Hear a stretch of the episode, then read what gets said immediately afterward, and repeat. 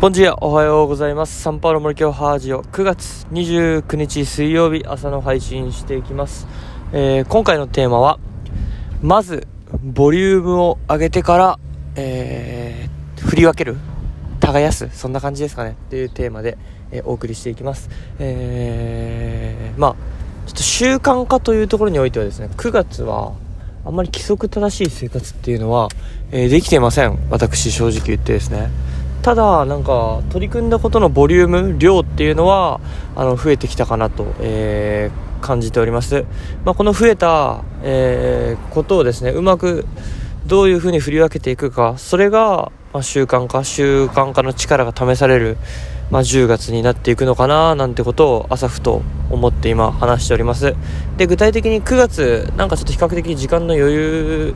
も感じる日々でしたのでそんな余裕を感じながらですね、あのー、具体的にたくさんやったことってまあ英検に向けての英語の勉強が入ってきたりとか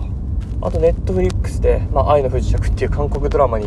ハマってみたりとかで昨日もそれ以外にあのあれですね9月の最初にそのペーパーハウスですねが新作出たんで、まあ、新しく新シリーズ5話見たのをきっかけにまた見返したりしててそれもちょこちょこ英語学習も兼ねて、あのー、見てます。でプラスで読者ですね、読書量も比較的ちょっと時間の余裕があったのでまたこう新たなジャンルの読書に取り組んだりしてですね。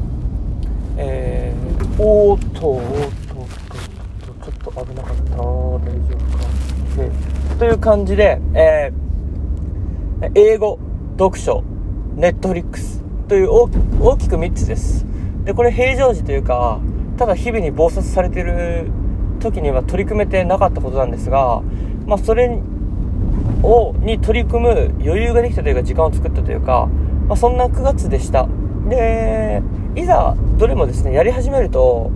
えー、30分で切ろうとか1時間で切ろうってなかなかできずねできずにですね僕結構ガッと没頭しちゃうなっていうところがあるのでそれでこう規則正しい生活っていうのは崩れてたかなと。もう夜本読みたい時はずっと読んだりとかネットフリックスも深夜に及んでずっと見たりとかですね。して朝は起きないみたいなこともあったのでこうやったことの量やれたことの量は多いんですが規則正しい生活ができたかっていう面では良かったかなと、えー、思います。ででもですね今日なんか規則正しい生活しなきゃなと思いながら考えながら、まあ、こんなことをあの考えたというか、まあ、これはこれでやっぱ良かったのかなと。やっぱ生活習慣は正しくなかったかもしれませんが、えーまあ、できたという事実はですねこう増えてますんでできたことは着実にあの増やすことができてますんで、まあ、10月からはですねここをうまくバランスよくっていうかやっぱ何事もバランスが大事だと思いますんでこのやっぱやれることやっていることのボリュームはキープしたままやっぱうまく朝には読書をするとか夜は30分だけネットフリックスを見るとか朝には英語をやるとか夜のこの時間には英語をするとかうまく振り分ければですねこのボリュームは維持したままいい生活習慣を築き上げその上でですねいい生活習慣ができたらこれをさらにグレードアップしてですね今の1.2倍1.5倍またはもう2倍3倍っていうえー、インプットアウトプットにも取り組むことができるんじゃないかなと、えー、そんなことを考えた、えー、とある朝でした、え本日も本日水曜日です。本日も頑張っていきましょう。ミトビガチャチャ